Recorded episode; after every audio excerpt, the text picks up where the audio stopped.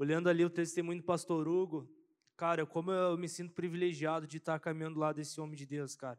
É uma honra para mim poder fazer parte dessa casa, poder fazer parte dessa igreja. Eu me sinto privilegiado por conhecer Jesus aqui e estar caminhando até hoje, poder olhar para o meu, meu lado, para minha frente e ver homens e mulheres de Deus que estão tá caminhando junto com a gente. E eu sou tão grato a Deus pelo nosso pastor, cara. Ele é incrível, cara. Ele é incrível demais. E eu amo ver e ouvir a história da nossa igreja, cara. É uma igreja que está na cidade há mais de 30 anos e a gente pode olhar para trás e ver o tanto que Deus fez e olhar para frente e ver o que, que Deus vai fazer. Amém? Galera, é, aproveitando o gancho, cara, amanhã vai ter o grande dia da oferta de sacrifício, a oferta, aquela oferta assim que você ora ao Pai, ao Filho, ao Espírito Santo, sabe? Para você pedir. É, mas de verdade, cara, como Lighthouse, você não faz parte somente da Lighthouse, você faz parte da comunidade, amém? E independente da tua realidade financeira, eu creio que você pode fazer alguma coisa, cara. Independente da quantia, independente da forma que for, eu creio que Deus pode colocar algo no teu coração. Eu creio que é o momento de a gente realmente orar e falar, Pai, eu quero fazer parte disso tudo. Independente da forma que você vai fazer isso, amém, querido? A gente é uma igreja muito segura, a gente gosta de guardar a vida das pessoas. Então é você e Deus, certo? É você e Jesus, não tem nada a ver com nós, é você orar para o Senhor e Ele vai colocar algo no seu coração. Amanhã os cultos serão especial e voltado para isso, porque nós queremos aí, temos um grande desafio financeiro para estar tá nos mudando. O nosso plano é, se Deus quiser, em novembro, estar inaugurando um novo local. A gente sabe do desafio financeiro, mas eu estou tranquilo, porque eu sei que a provisão vem de Deus, amém? Eu sei que Deus vai trazer o recurso, porque a obra é dele, isso nasceu no coração do Senhor, e ele não vai deixar faltar nada. É, hoje mesmo, querido, nós tivemos o Bazar Merak, é, velho, foi fantástico o que Deus fez aqui, a partir das nove, foi até 16 horas, e para honra e glória de Jesus, nós arrecadamos mais de 19 mil reais com o Bazar hoje.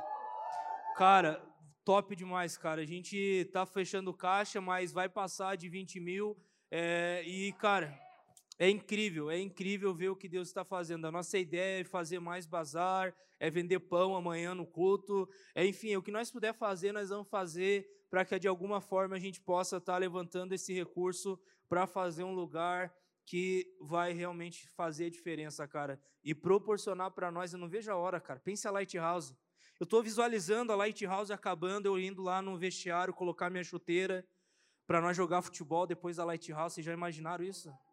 Já, já pensou nisso, cara? Acabar a Light, vamos jogar futebol. E não precisa pagar, porque o campo é nosso. Meu Deus do céu, vamos cobrar. Acabou, vamos cobrar um pouquinho. Acabou a Light, cara, vai ter lá um restaurante para você comer um hambúrguer, uma pizza, o que você quiser, tá ligado? É disso que eu estou falando. É nós. Eu estou até com medo, cara, de meu salário ficar na cantina da igreja, no restaurante. Mas Deus vai prover os recursos para a gente se alimentar. Amém? Amém, galera. É, eu quero compartilhar com vocês, cara, que tem falado muito comigo. E eu quero pedir para você abrir o seu coração para ouvir essa mensagem. Eu tenho certeza que ela vai fazer toda a diferença na sua vida. Uma das coisas, cara, que mais você precisa entender que na caminhada com Cristo, o mais importante não é como você começa, mas sim como você termina. Essa é uma, fase, uma frase bem clichê, você já ouviu ela em algum lugar, porém essa é uma realidade na nossa caminhada com Jesus. Uma outra coisa, cara, que você pode entender caminhando com, Cristo, com Jesus, é que na tua caminhada com Cristo não tem a ver com você é, fazer ali uma corrida, uma, é uma corrida né, de 100 metros rasos ou algo curto. Uma caminhada com Cristo tem a ver com você se preparar para uma maratona. Não tem a ver com um dia, mas tem a ver com uma vida, vocês estão ligados? Não tem a ver com um momento, mas tem a ver com você ter um estilo de vida com Jesus. E uma das coisas, cara, que mais tem me chamado a atenção, e é uma das coisas que mais a nossa geração tem dificuldade, é de termos constância na nossa caminhada com Jesus. Esse vai ser o título da mensagem de hoje, Constância. Fala para a pessoa que está do seu lado, tenha constância. Abra comigo a sua Bíblia, cara, lá em Salmo 126. Eu vou até me inspirar no pastor Hugo. Ele falou isso no vídeo, me chamou muita atenção. Eu embuti ela aqui no esboço. Eu quero começar essa mensagem com esses salmos. Salmo 126, eu vou ler os seis versículos. E é interessante aqui, querido, nessa passagem de Salmo 126, que ele é, literalmente parece que dividido em duas partes. E eu quero que você preste atenção, por favor, para você não perder esse começo que é muito importante. Olha o que, que fala aqui no versículo 1. Quando o Senhor trouxe os cativos de volta a Sião, foi como um sonho. Então a nossa boca encheu-se de riso e a nossa língua de cantos, de cantos de alegria.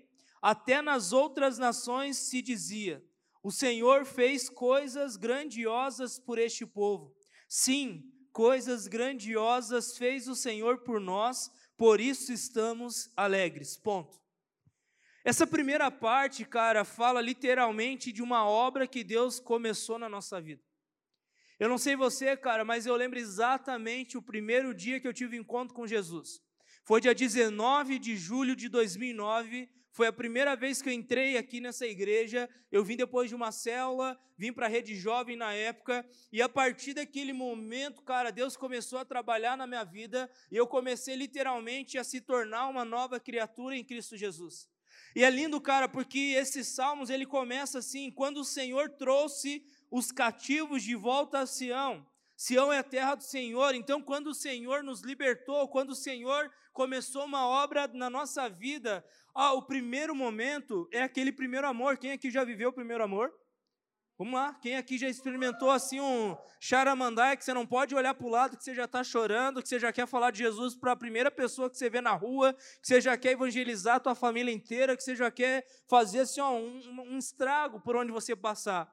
O primeiro amor, cara, esse turbilhão de sentimentos dentro de você, leva você a olhar para Jesus e falar: Jesus, cara, não tem lugar melhor para viver a não ser na tua presença. Como é bom isso aqui, como é bom estar tá orando, como é bom estar tá buscando, como é bom ler a palavra. Cara, eu lembro, velho, que eu gastava horas e horas e horas orando, cara, e não cansava. Eu queria orar mais, eu queria buscar mais. Eu lia a Bíblia, cara, muito, muito assim, ó. Era como se eu não cansasse de ler a palavra de Deus, porque porque eu estava vivendo aquele primeiro amor. Porém, cara, eu quero trazer uma mensagem que, de certa forma, não é a Coronavac, mas é parecido. Que vai trazer uma ejeção para você entender que, se você não se é, precaver, se você não criar um sistema dentro do, ali no seu lado, você não vai ter estrutura para suportar e chegar no final da carreira que Deus tem proposta para você.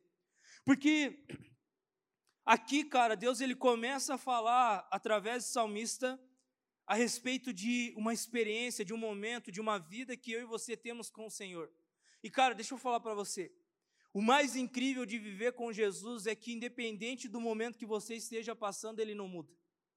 Você pode estar passando a pior fase da sua vida. Se olhar, se você olhar para Jesus, ele continua o mesmo. Você pode estar se sentindo rejeitado, mas se você olhar para Jesus, ele continua amando você. Você pode estar se sentindo a pior pessoa do mundo, mas se você olhar para Jesus, ele continua olhando para você com os olhos de amor. Por quê? Porque ele não muda. Ele é um Deus, cara, que não muda. A palavra de Deus fala que ele é o mesmo ontem, hoje e para sempre. Então, quando você tem essa convicção dentro do seu coração, você começa a caminhar com Cristo você começa a entender quem Ele é, você aí sim se apruma na vida e você tem uma vida constante com o Senhor, você tem uma caminhada constante com o Senhor. Porém, cara, aqui no versículo 4 de Salmo 126, olhe como continua aqui. Diz assim: Senhor, restaura-nos, restaura-nos, assim como enches o leito dos ribeiros no deserto.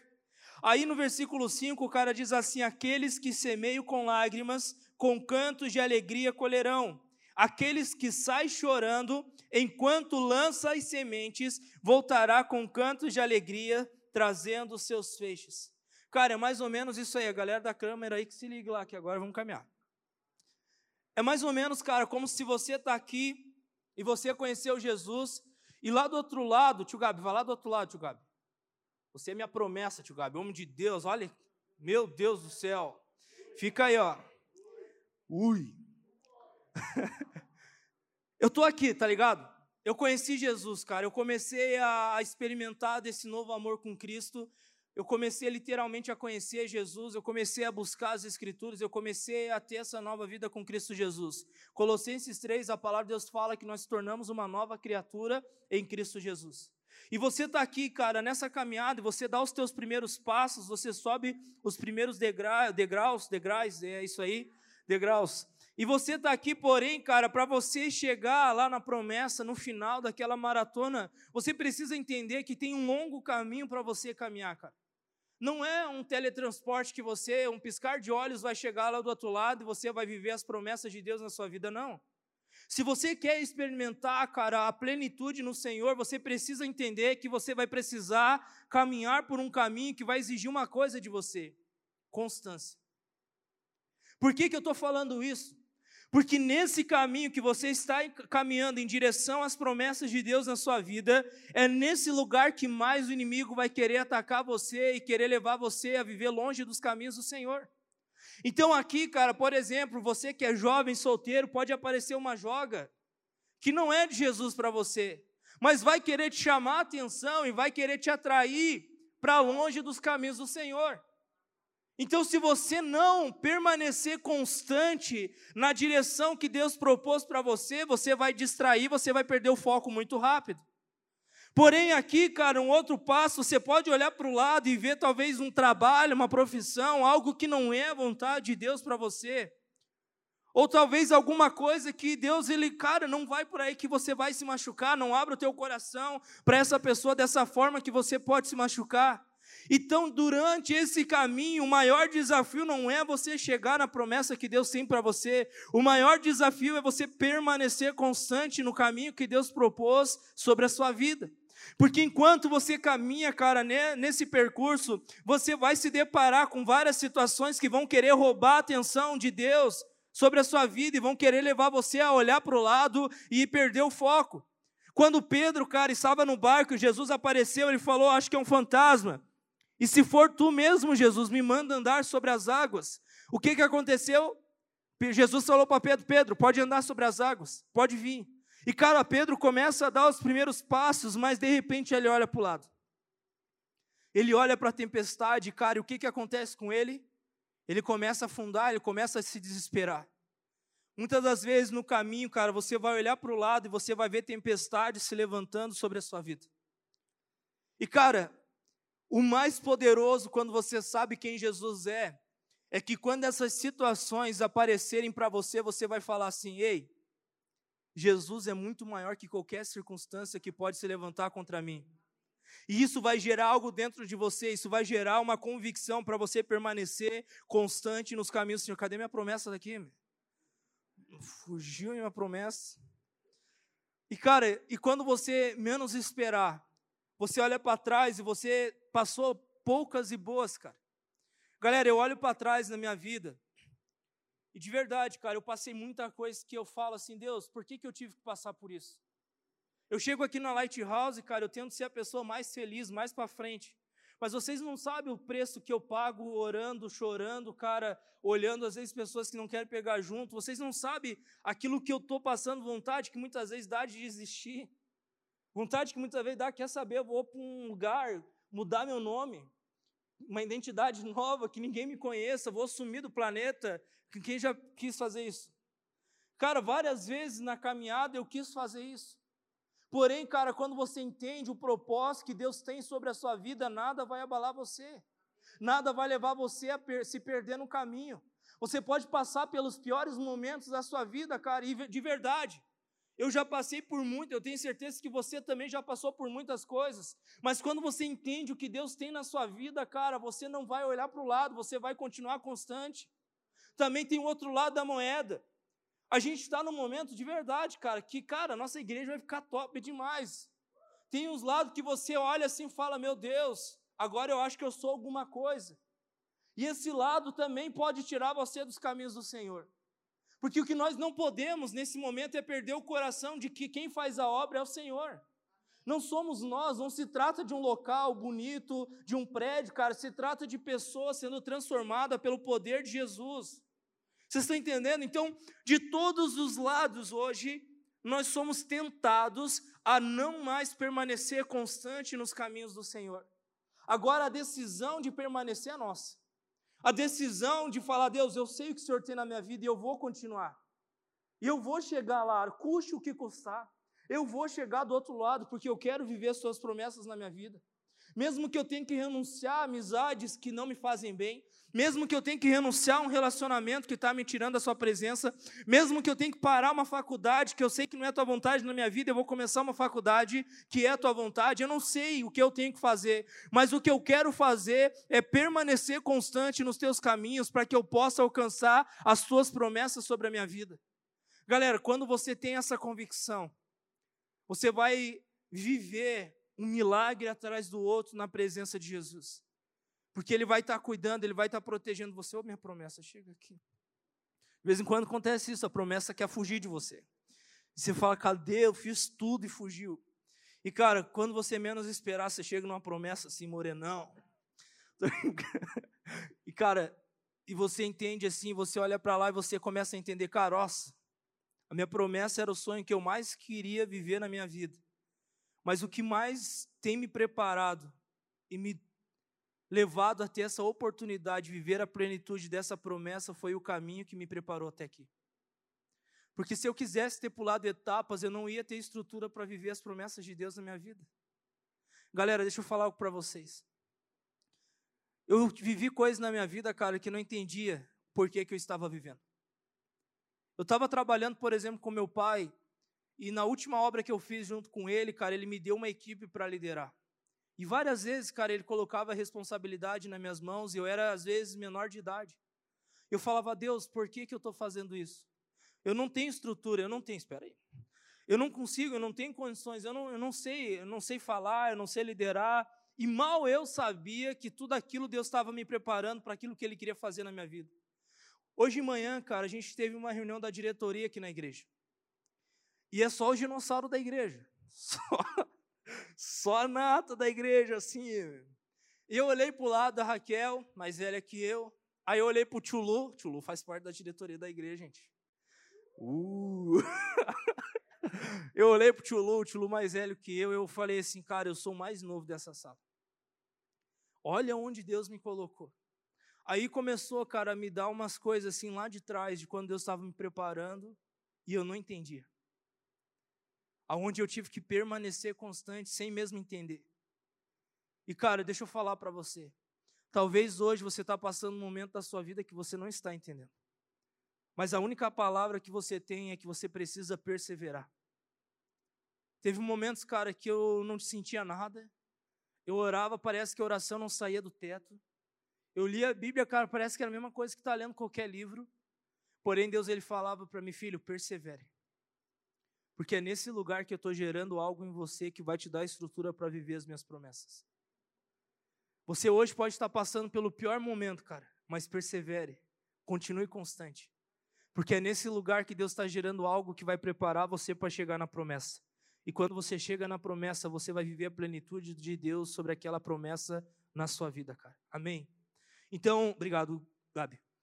Então, cara, o caminho, ele é muito mais importante muitas vezes do que o ápice daquilo que Deus prometeu sobre a sua vida. Porque se você não entender o passo a passo do caminho de Deus ali na sua vida, você não vai conseguir viver, cara, plenamente aquilo que Deus tem para você lá na frente. Amém? Eu quero falar alguns pontos, cara, que vai ajudar você a permanecer constante nessa caminhada com Jesus. A primeira coisa, cara, que nós precisamos fazer para permanecer constante é dedicar a uma vida de oração, constância, de A primeira coisa que nós precisamos fazer é nos dedicarmos a uma vida de oração. Cara, lá em 1 Tessalonicenses 5,17, a palavra de Deus fala de uma forma assim, um versículo muito grande, tem duas palavras. Orem continuamente.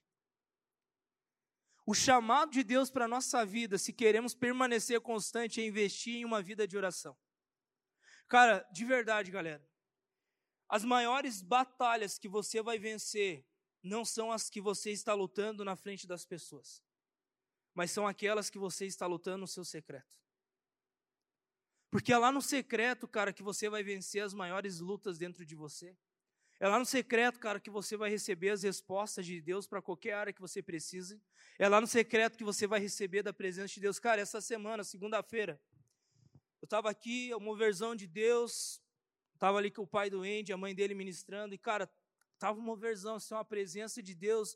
E eu sempre gosto de ajudar, sabe? Vem uns pastores de fora, eu gosto de estar ali, a pessoa cai, já quero segurar aquela coisa toda. E teve um momento que Deus falou para mim: pega uma cadeirinha e sente ali no canto. E eu peguei uma cadeirinha, cara, fui ali pro cantinho, bem no cantinho para ninguém me ver. Eu queria me esconder. Eu só sentei, cara, só abri minhas mãos.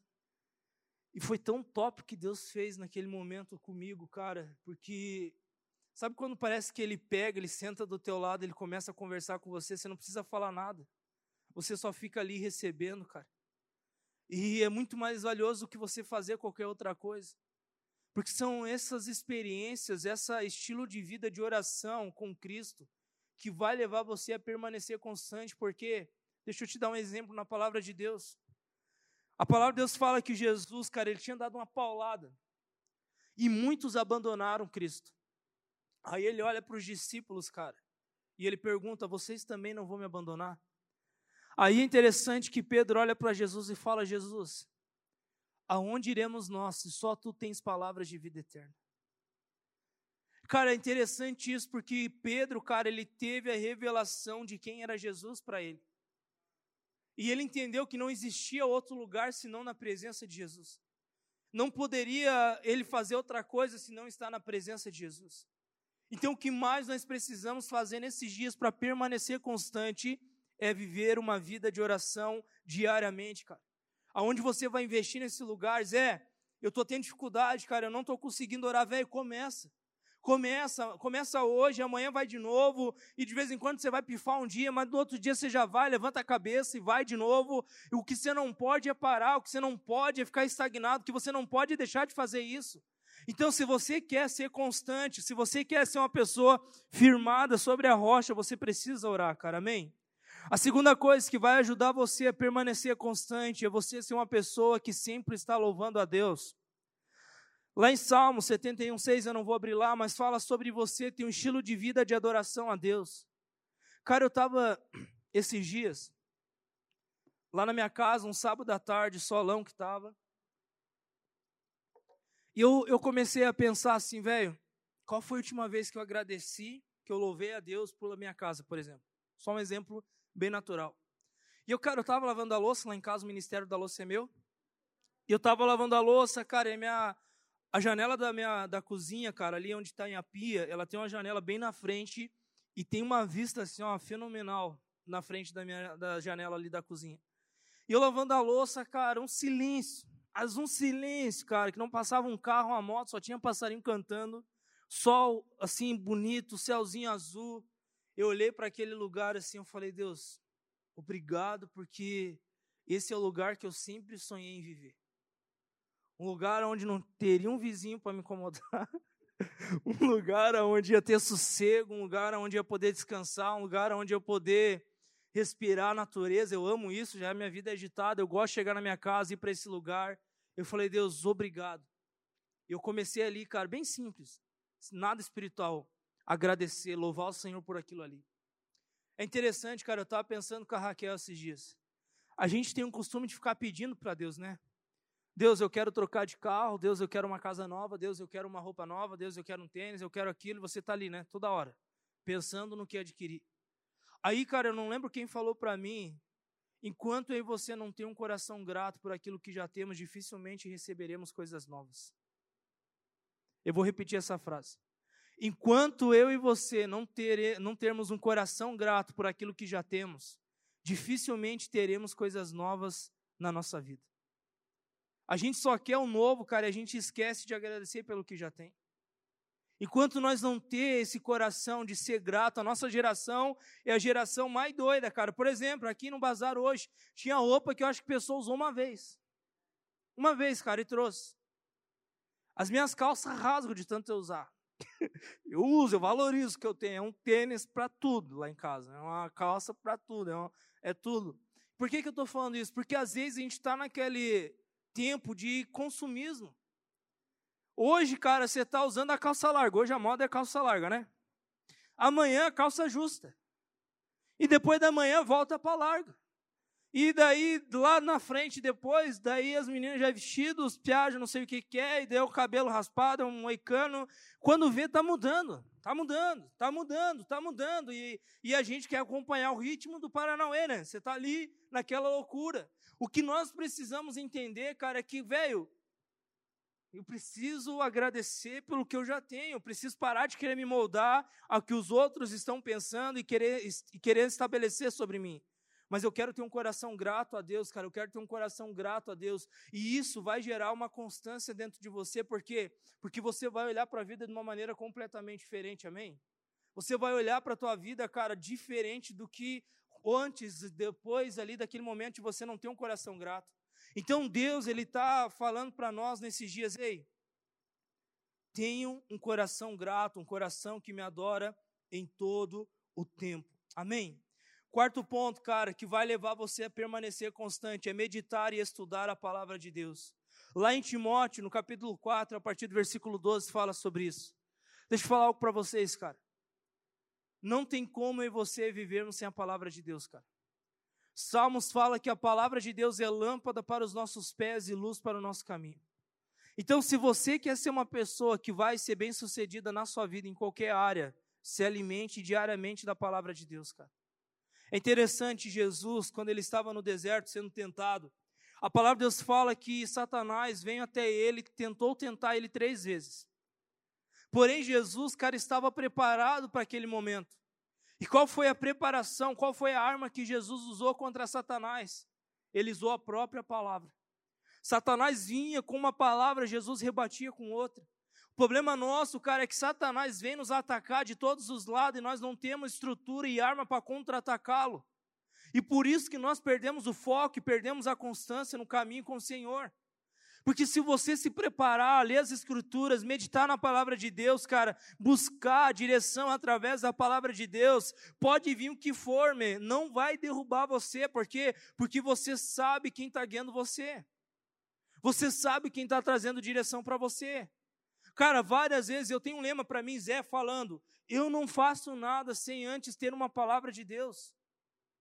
Cara, eu não faço nada, eu não tomo uma decisão sem antes ir para as Escrituras e receber uma confirmação através da palavra de Deus na minha vida.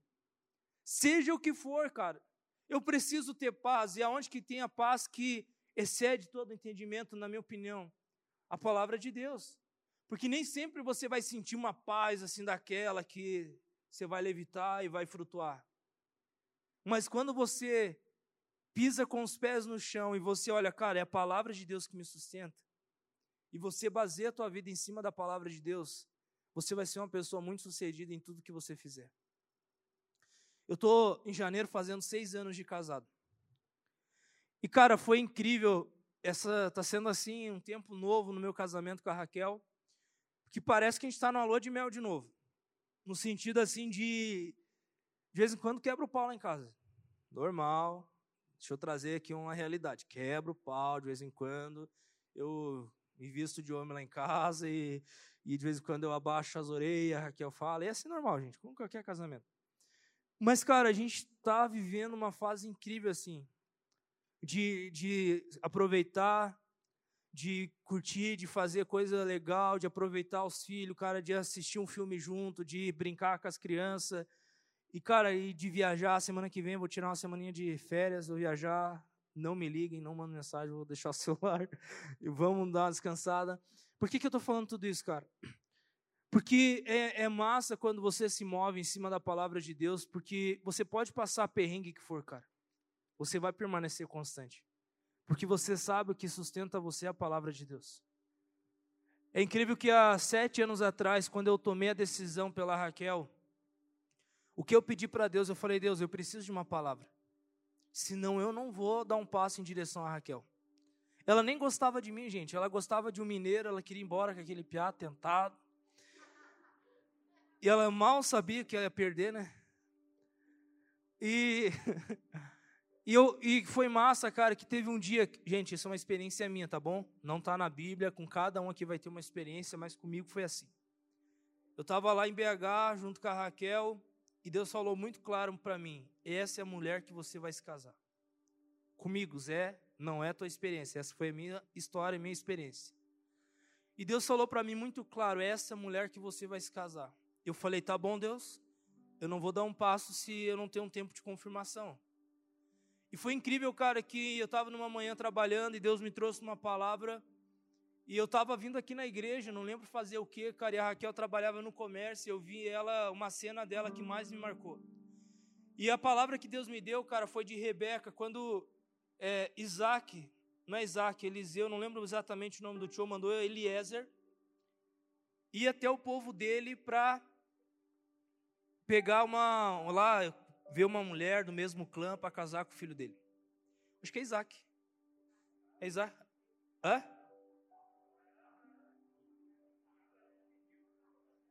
Isso aí, vamos lá, teólogos, me ajudem. Show de bola. Então, é Isaac. Abraão mandou para Isaac. Eu não estava certo, estava ali. Abraão mandou para Isaac. E, cara, quando Eliezer chegou até esse povo, onde era o mesmo clã do que os dele, Eliezer, cara, ele senta do lado de um poço. E é interessante que a, a, a atitude que Eliezer ele propôs e ora para acontecer é muito improvável. Eliezer, cara, foi com 10 camelos para aquele lugar. Eu fui estudar foi com dez camelos para aquele lugar. E quando Eliezer chega lá, ele faz uma oração e falou: Deus, a primeira mulher que chegar aqui não só oferecer água para mim, mas para os meus camelos, essa é a mulher que vai casar com meu senhor. O que, que Eliezer está procurando ali? Um coração de serva. E foi incrível, cara, que quando Rebeca chega lá, ela vai lá e naturalmente ela oferece água para Eliezer e também oferece para os seus camelos. Cada camelo, cara, bebia aproximadamente 70 litros de água. Vezes 10, pense o trabalho que aquela mulher ia ter que ter. Mas ela não se preocupou com o trabalho que ela teria, ela se preocupou em servir aquele homem e os animais dele. E cara, e Deus me falou, trouxe essa palavra e eu vi essa cena de um dia, cara, simples, mas para mim fez toda a diferença. Eu passei aqui perto do terminal e a Raquel ela estava saindo para fora com um saco de lixo. E cara, muita meninada às vezes não leva o lixo, se esconde para levar o lixo, né? Que acha que é um crime que está fazendo. E cara, e a Raquel, velho, ela foi levar o lixo, mas ela dava meio que pulo assim, ó, de felicidade em estar tá trabalhando, em estar tá fazendo aquilo. E cara, e aquilo me marcou tanto, confirmou tanto aquilo no meu coração, aquela palavra que eu falei, cara, essa é a mulher que eu quero casar. Nem eu sabendo que já sabendo ela gosta de outro, não estou nem aí. Ela vai casar comigo. E foi doido, cara, que aí o que, que eu fiz? Eu não fui um bobo de ir atrás dela, de, sabe, mostrar que gostava dela. Vou ficar firme aqui no panduio. Mesmo eu tremendo na base, eu vou permanecer. Cara, eu fiquei um ano sem falar com a Raquel sobre nada. Eu me afastei dela.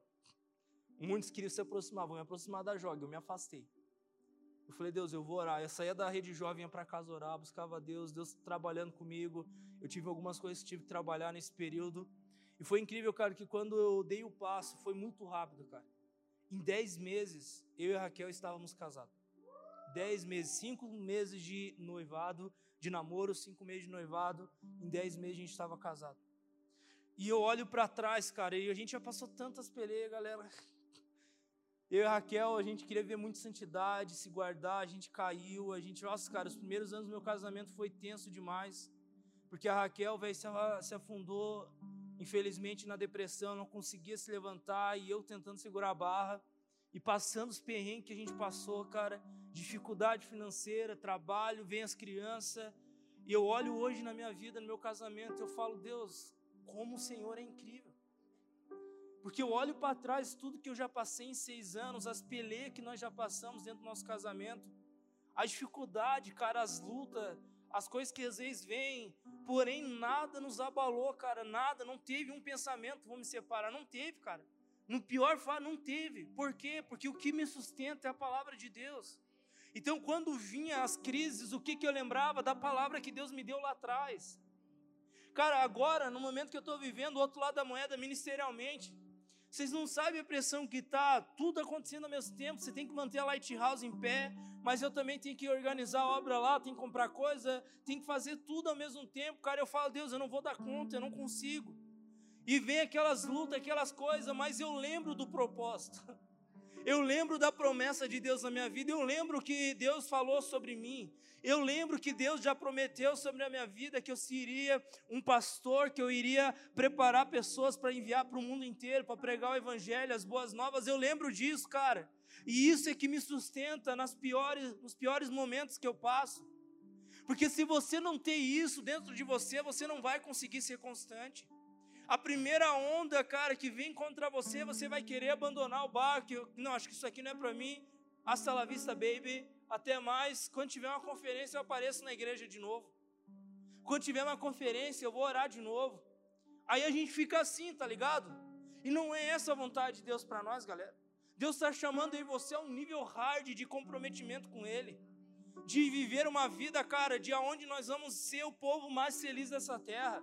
Eu não me conformo de verdade em passar num pub e ver a galera feliz e chegar aqui na Lighthouse, às vezes parecer um velório. Cara, aqui tem que ser o lugar mais top, cara, que vai encher esse lugar, o outro lugar lá, daqui a pouco vamos ter que se mudar, fazer duas Lighthouse, não sei. Por quê?